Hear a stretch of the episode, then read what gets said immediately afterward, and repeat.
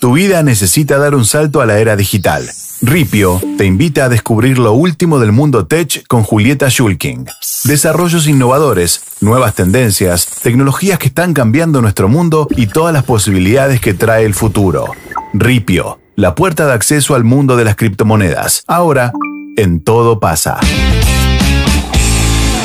Hola Juli, ¿cómo estás? Muy bien, buena semana. Igualmente. Eh, Hola, Juli. escuchándolos hablar de términos nuevos, centennials y demás, que no me siento tan afuera, aunque soy una millennial Claro. muy vieja, eh, pero cuando estás en internet mucho, Claro. hay términos que ya te parecen familiares. La- el maridaje internet y tecnología también. La Exacto. tecnología trae mucho término nuevo. La tecnología te hace no envejecer tanto. ¿Quedó algo afuera? ¿Quedó algo, algo, para aportarte? Quedó una que te la traigo hoy. Que A se ver. llama Sharenting.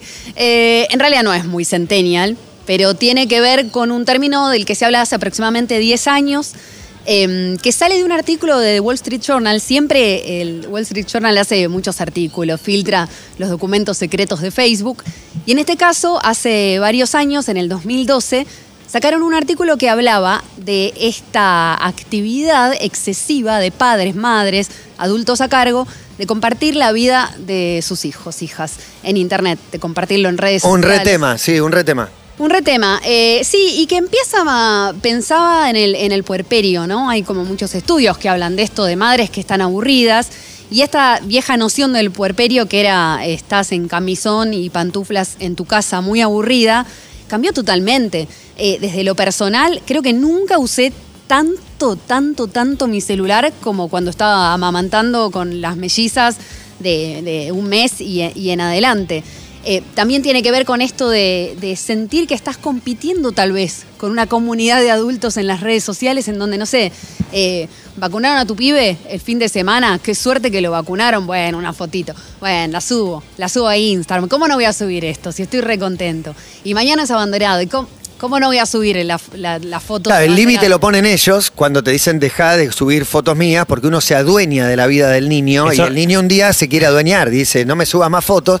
La última vez que cuando vino, vino la mote y contó que subían muchas fotos con Juli, con su ex, y que decidieron dejar de subirla y le empezaron a blurear, borraron todas las fotos, como ese camino de comparto lo que me pasa, que es hermoso, a entró a borrar absolutamente todo. Igual es muy interesante cómo normalmente contamos esto, que le damos todo a las redes y le contamos toda nuestra vida.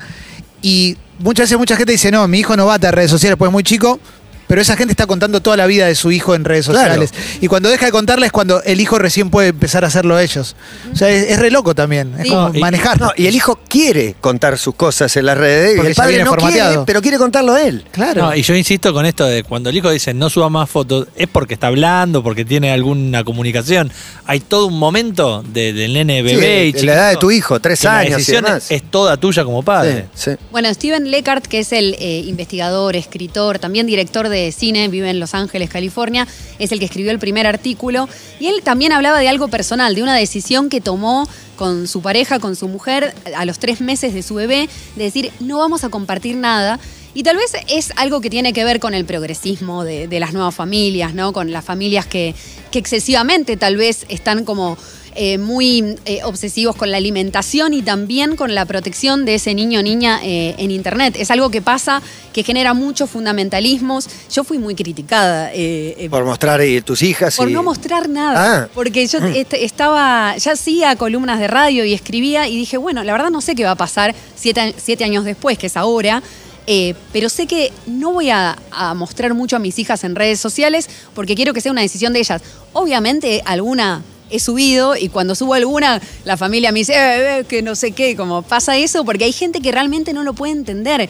Y porque piensa que la gente que critica el oversharing, o sea, la, la sobreexposición de los menores, están exagerando o están viendo las cosas fuera de contexto. Igual no hay que agarrarse de la lógica ajena que siempre te está marcando, que siempre te está amonestando. Pensaba en el caso Clemente con la, con la alimentación. Digo, siempre hay uno que va a estar esperando que subas una foto para decirte, ves, tendría que haber subido 500. No, no, quiero subir una. Sí. No quiero subir 500. Bueno. O viendo qué comes para, ah, eso tiene queso entonces, como para, viste, marcarte y aleccionarte. Porque me parece que es un síntoma de época definirnos muchas veces más por lo que hace el otro que por lo que hacemos nosotros, y esto no escapa a esa lógica. No, y pasa mucho también también con la, con la pandemia, está lleno de asimetrías, ¿viste? Y dice, ah, pero si vas ahí, entonces, ¿por qué yo no puedo ir a la cancha? Es como, todo es lo mismo, ¿viste? Sí, se mezcla si, todo. O si vas ahí, ¿por qué no vas al otro lado y sí vas ahí Claro, también, claro. no? Sí, sí. Eh, igual eh, hay una mm, especialista en educación que se llama Laura Corbalán, eh, uruguaya, que a fin de los 2000 eh, ya era social media manager, lo que hoy se conoce como community manager,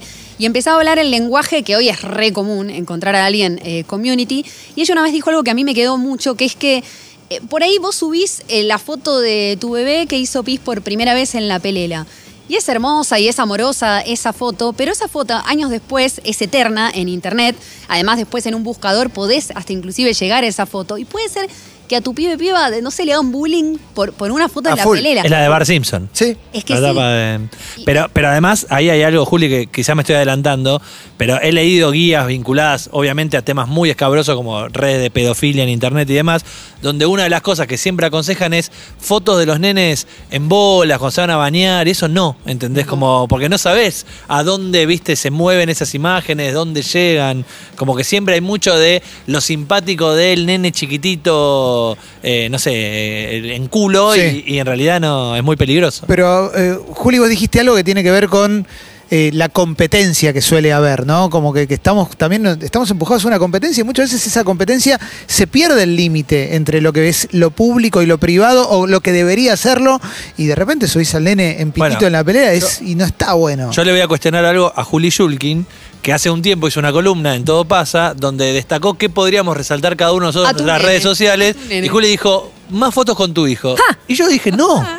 Porque realmente, por- y entiendo que para algunos es... Quería provocarte. Pero para algunos es parte de, de un negocio, creo yo. O sea, realmente les rinde en las redes y de hecho se ve, se ve con lógica. O sea, Bueno. se Ah, ve bueno, directamente. Marley, el Obvio. ejemplo Claro. más, más brutal es Marley hacer Sí, una publicidad no que de, llegar a Marley, de camioneta. No, pero No. está, está bien, no estoy diciendo que esté mal que lo haga, pero está claro que, Pero que, ¿sabes que-? Que aparece el ads, que aparece ¿sabes el es aviso. El problema, el problema es compararnos con Marley. O sea, Marley es obvio. la celebridad máxima que Exacto. podemos llegar a Y sí, tener. sí. Y es como, si Marley lo hace, si Mirko tiene una cuenta, ¿cómo no voy a, voy a tener una cuenta Sí, yo? tiene una vida muy distinta por ahí a la de muchos de nosotros. Totalmente, por más que tu pibe sea tan lindo como Mirko, no Qué te pibe bueno, lindo, eh. Sí, es, es un nene lindo, pero la verdad es que digo, no, lo que tiene Marley es otra cosa. No se trata de eso. Yo hablaba de Marley eh, igual, que pide lindo, pero eh, bueno, También. igual también Ramón, bien que lo expones con su voz, con ese locutorcito Pero- tan hermoso.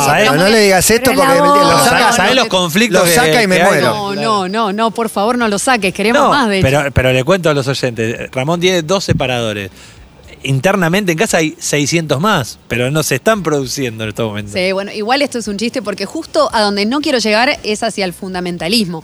Porque si yo les estoy diciendo esto, entonces no puedo el día de mañana eh, subir una foto de, de mis hijas porque estoy contenta y porque también hace 12 años no existían los mejores amigos en las plataformas. Hoy hay un montón de herramientas de configuración, de cuentas cerradas, de solo compartir con cinco personas si querés en Instagram, que antes no estaban. Y esta es una de las recomendaciones primeras que les haría.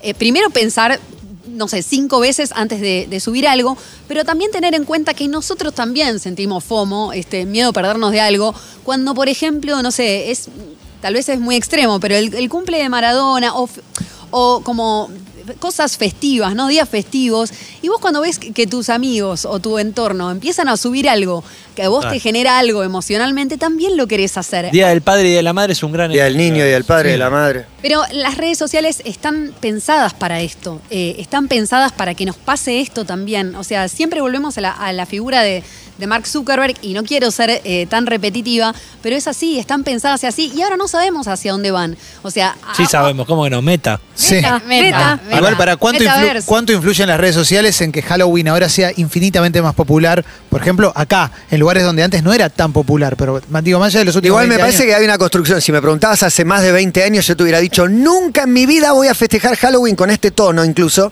Después hicimos una fiesta de Halloween, nos disfrazamos. Y buenísimo. Y después tenés hijos y tus hijos lo festejan, inclusive en el colegio, y ya está, te entregaste, Y, listo. y después de en hacer una casa, fiesta, ¿sabes qué hicimos? Otra. Otra, No, pero en mi ¿qué lo casa no se festeja, pero los chicos le dan bola. Mis hijos fueron a la fiesta de Halloween este fin de semana. Pero, pero lo- a lo que voy es, los disfraces seguramente mejoraron también, porque tenés las redes sociales donde lo vas Ah, a mostrar. claro. Entonces, no, no es solamente ir a la fiesta, es mostrarlo ahí. ¿Cuánto disfraz es creación de un meme o de un Totalmente. concepto salido de internet? Totalmente.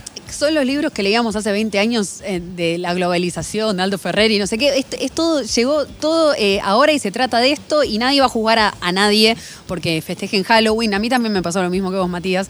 Eh, yo era una fundamentalista de la mesa familiar, de cómo puede ser. No, ja- En- a mí que me inven- que me traigan esta fiesta importada que no tiene Pero- nada que ver con nosotros, esto hace veintipico de años. Sí, pero Y si- Después hice fiesta, ya está, me entregué. La- o la sea, Navidad, La Navidad, la Navidad no se creó en Formosa. No, tampoco, ya lo sé, ya lo sé, pero la festejé desde que tengo, desde que nací. Claro. Y Bueno. Halloween me apareció a los San- veintipico. San Patricio. Cuando éramos chicos, Te ni un Halloween festejamos. No, obvio que no. Navidad es toda, bueno, esa es la diferencia. Obvio que no. Ah, pero está buena. Para mí es divertida. Está divertida. Es divertida. Es más linda que Navidad. Hay que, Mucho más hay que disfrazarse una vez por año. Y sos un poco más feliz. Está muy bueno. Bueno, la intimidad, Juan. Ahora, esto Ah. entra todo dentro de una lógica que es el eh, comparto, luego existo. Es, un, es una definición de Tarkle, que es una profesora del MIT, que es verdad. O sea, no es solamente eh, la niñez, o sea, o la crianza que tenés a cargo o alrededor en tu entorno, sino es lo que nos pasa a los adultos. Estamos hablando de adultos que por ahí eh, de chicos nos dijeron, ¿por qué no lo puedes hacer? Porque lo digo yo, porque soy tu papá, porque soy tu mamá.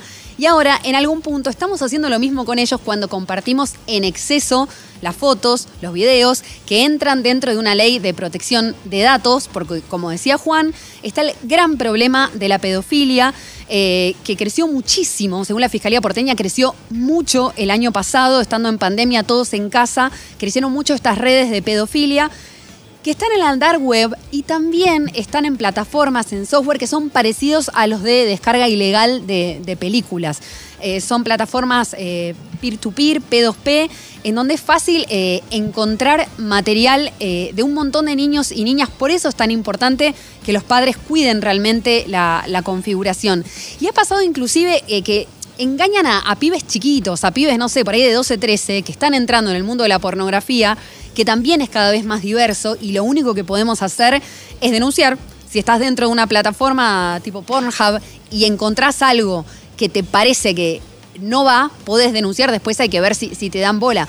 Pero lo mismo pasa, inclusive en canales de Discord, o estás en, un videojuego, porque es eh, peligroso Fortnite para alguien menor de 13 años, porque tiene un chat y porque tiene bastante violencia en esos chats, no porque el juego per se eh, sea violento. No, y hay comunicación directa con un NN total. Exactamente. No hay manera de controlarlo. Exactamente. Y lo que pasa, eh, conozco casos en donde pibes por ahí, no sé, que ver una teta, ¿entendés? Y, y llegaron a un grupo de WhatsApp con, no sé, 150 personas en donde com- se compartía material eh, multimedia, audiovisual, que de pronto era de, un- de una red de pedofilia. Acá en la Argentina eh, hay redes de pedofilia que están inclusive eh, conectadas con Brasil, con Estados Unidos.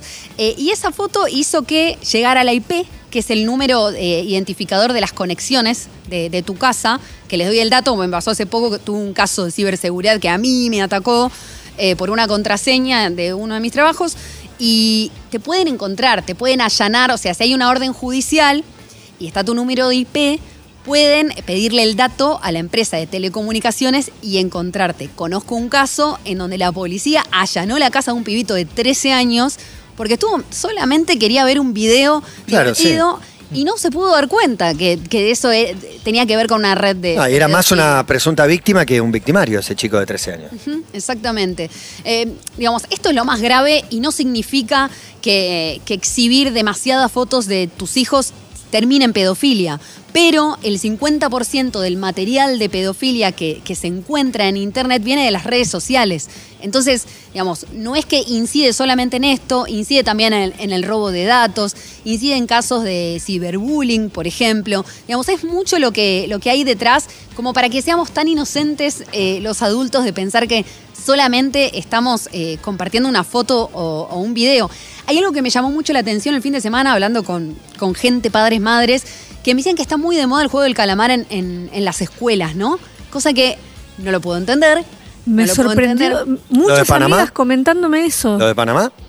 El, En Panamá este fin de semana Halloween la- hicieron una fiesta, el juego del calamar, ocho muertos. ¿En serio? Sí, Ah, no, lo, no, lo vi en las no. noticias hoy a la mañana. No, se- todo no lo se que quedaron sé. quietos. No sé qué pasó. Panamá hicieron el juego del calamar, ocho muertos. Perdieron la prenda, digo solo el título, muy mal de mi parte. No, claro. Pero pará, pará, pará. más porque, ahora, porque ahora necesito saber Buscalo. eh. cómo murieron, quién los, si los No, no sé, yo no, ni siquiera vi el juego del calamar, así que no sé ni de lo que estoy hablando. Perdón, yo estoy criado en los 80, si a mí en los 80 me dabas el juego del calamar hubiera sido muy feliz. Porque, Claro. te- o sea, en los 80 era todo violencia. Lo que- Claro, sí, sí, sí. Obviamente para niños venía dibujada, pero los héroes de acción eran todos con bombas y demás. No sé ahora qué, cuál es el... Lo, No pero sé. bueno, el juego del calamar es muy violenta. Eh, No la vi. hablé con un- ¿Qué dice Emi? Cinco personas murieron abatidas a los tiros en un encuentro temático. Otros tres cadáveres fueron encontrados en un basurero. Igual, encuentro de Panamá, temático. Una noche de Y el Halloween. temática. ¿Y el juego? ¿Cuál era? El juego del calamar. Bueno. ¿Alguien sabe explicar bien bien el juego del calamar Sí. fácilmente? Sí. ¿Con dos grupos? No, no, No, no, no, no. Agarran un grupo de gente. eh, hay algo, una orga. Orga, palabra de la militancia. Excelente, sí, militancia 80, 70. Sí, hay una Más o menos. orga que agarra gente que tiene problemas de guita, que debe guita. Deudores, Y que le vendría muy bien. Le Gente vendría, desesperada. le vendría muy bien tener un montón de plata. Para- recuperarla para pagar sus deudas y, le- y agarran y le dicen, a partir de ahora todos ustedes van a competir todos contra todos en diferentes juegos. El primero es un juego infantil, que acá se llamaba 1, 2, Cigarrillo, 3... cua- cigarrillo 43. Cigarrillo 43. Sí, allá se llama eh, algo verde, algo rojo. Y hay una muñeca que se da vuelta, la gente tiene que ir acercándose hasta la muñeca en un tiempo determinado, no te puedes quedar nunca atrás. En ponle, 15 segundos la gente se va acercando, cuando la muñeca se da vuelta tenés que quedar quieto. Claro, si vos quedás eliminado en el ¿Y cigarrillo. si no te quedas quieto? si te, te- moví- te cagan a tiros. Claro, si te movías en el cigarrillo 43 quedás eliminado. Claro. Acá, Acá- literalmente quedás. Acá te cagan a tiros, los que llegan hasta donde está la muñeca. nosotros, o sea. Claro. Pero saben desde que se anotan que te vas a matar si no. No, No, no, En el primer juego no lo pueden creer. El segundo juego es hacer algo con una galletita. Son todos juegos que tienen una raíz lúdica semi-infantil, pero que en def- eh, hay un coso que juegan a la bolita, por ejemplo. Claro. Y hay otro donde tira- el famoso tiren de la soga, dos Sí, equipos sí. tirando de Pero la verdad eh, va, va subiendo el nivel de crueldad, va subiendo el nivel de crueldad, pero en un momento tienen que cruzar, perdón, eh, a la gente que lo está viendo, ahora tengo miedo de estar spoileando, Sí. pero tienen que cruzar un puente de cristal que tiene siempre de a dos, eh, de a dos escalones, pero uno anda y uno no. Y tenés que ir a. No, no, crueldad, otro lado. crueldad, crueldad. Es re violento y se mueren. Igual. Es saber quién sobrevive. Eh, sí, bueno, me contaron Eh, el fin de ¿qué va a semana que, que un padre vio con sus hijos de 7 años, eh, también mellizos, eh, vio el juego del calamar con ellos. A mí así- me pareció muy fuerte porque mi sobrino la vio y tiene 12. Y me pareció mucho. Bueno, Es siete. un montón, es un montón, pero como yo pensaba en este ejemplo, porque tiene que ver también con ponerte en igualdad de condiciones eh, con tus hijos, también cuando te conviene, en donde es como que consumimos lo mismo, hacemos lo mismo, entonces puedo compartir eh, fotos tuyas y marcar tu, tu huella digital, así se le llama, o sea, eh, la, la reputación online. Se la marcas vos como padre a, a ese hijo que tenés con todo lo, lo Sí, que subís. me- a mí me, me cuesta entender y creo que debe ser re difícil, sobre todo a, a ustedes tres, Clemen y yo no somos papás, pero digo, esto de querer compartir algo que a vos te parece tan lindo sin, sin tener noción de cuál es el alcance y esto de que estás dando material de alguien que después no va a tener eh, cómo borrar eso. Entonces es muy difícil manejar el equilibrio de, bueno, es una fotito, la subo, qué sé yo, o sea, no, no. He visto muchas discusiones, sobre todo con abuelos, que, que quieren subir las fotos, que es como que esos en su Facebook es como poner, nada, es una galería de Antes alegría. la abuela la ponía en el portarretrato. Claro. y Te molestaba verla ahí, pero ahora la sube. La, ven Y mis bueno. amigas, decís, no, la puede ver cualquiera. Y me- pero me parece re difícil, ¿cómo haces para decir, bueno, yo no le quiero marcar su huella digital, pero tampoco quiero que no exista en mis redes, o sea, es parte de mi vida. Y también creo que forma parte de una forma de ser de esta época. ¿no? Hay como mucha bibliografía de esto. Está la de Paula eh, Sibilia, que es antropóloga, tiene un libraco así. Es más para el, el palo de las ciencias sociales, a quien le Claro. gusta leer mucho, porque es como de 2008 aparte. Pero hablaba de que antes, eh, como un, un paso del, del ser al tener, ¿no? Como desde la burguesía. Y ahora es del tener a parecer. No importa lo que tenés, sino que parece. eh, lo importante es lo que parece que tenés, ¿no? Creo que también tiene que ver con lo que una mostrás. época. Eh, hay un libro también interesante de Seba Bortnik que se llama Guía para la Crianza Digital, eh, que me dijo que nos podía dejar uno si quieren, para, para todo pasa, para la persona que, que quiera. Y también hay muchas aplicaciones de control parental. no me gusta mucho recomendarlas, sinceramente. Hay una que me gusta que se llama Family Link, que está bastante bien, que te marca como registras los dispositivos de la familia y no sé, supongo que después cuando son mayores de 13 años es difícil controlar esto. Muy difícil, sí. Pero debajo de los 13 años podés tener algún tipo de, de control y algo tan simple como la compañía, ¿no? Eh, me encuentro, a mí se ve que me gusta la tecnología, me, me gustan todos los contenidos, entonces me quedo ahí como jugando un rato. Eh, pero es, el, es tiempo culo al lado de, de tus hijos, al final, lo que importa. Es tiempo de ver lo que consumen y que vean que, que te interesa. Me parece que ahí está un poco el, el meollo de la cuestión. Aplica a chicos de difícil. 7, no aplica a chicos de 14. Porque- no, después de O sea, 14 es otro. Sí, no, olvidate. Imposible, ¿no? Ese, nada. Te quedás y dejas de jugar. Pero ahí. No tiene pero por gracia. ejemplo. Es el juego del calamar, ¿no? Y Te- arranca los gritos cuando te fuiste. Bueno, pero ¿Hasta otros qué? consumos culturales. Y ahí hasta qué Sí, edad, obvio, ponele, tenés eh, control sobre la cuenta, porque por ejemplo, vos le podés manejar el control parental y más, pero a cierta edad te- ya no tenés acceso a su teléfono. no solo no tenés acceso, está. él te explica cómo usarlo. Ya fue. Sabe más que vos. Y si es nativo digital. Claro, es su lenguaje y no es el tuyo. Sí. En mi caso, por ahí Juli sabe, sabe mucho más, está más preparada y las hijas son más chicas. Juan, ¿cómo venís? Todavía sostiene el combo, pero Claro. en dos, tres años le- tengo que armar una columna. ¿Por qué no me, me pasás algunos tips? Mis hijas son fan de Chini. La vieron una vez sola. y no sé por qué. La vieron la otra vez en una foto y me dijeron, ¿nos mostrás más fotos de Chini? Chini, influencer de la. Total. de Y la porque pequeñez. habla su idioma. Y claro que sí. Claro, totalmente. Bueno, así que así, así estamos, Topasis. Eh, esto por hoy, esta es la, la columna y tengo un aviso parroquial. Parroquial. Diga, Sí. diga. Este jueves, ¿Qué en la cuenta de Urbana Play, por supuesto, vamos a hacer un vivo con los amigos de Ripio a las 18.30, cuenta de Urbana Play oficial, para hablar un poco de criptomonedas. Eh, Hay mucha demanda, mucha gente quiere saber. Sí, nos vamos a meter, voy a preguntar yo más sobre finanzas y sobre cuáles son las criptomonedas que, que están cotizando, cómo se invierte y que nos expliquen cada una de estas cripto. Bueno, en un ratito viene Airbag. Están preparando el estudio aquí en la terraza. Que no se largue, ¿no? Porque está, está raro. Muero. Está raro, está raro. En un ratito sale Leo Gávez. Tendremos micro con eh, el torneo de tenis femenino también. Jugaremos a nuestro telar el juego donde todos ganan. Todo eso aquí en Todo Pasa. Ya venimos. Tu vida dio un salto a la era digital. Ripio te trajo lo último del mundo tech con Julieta Schulking. Desarrollos innovadores, nuevas tendencias, tecnologías que están cambiando nuestro mundo y todas las posibilidades que trae el futuro.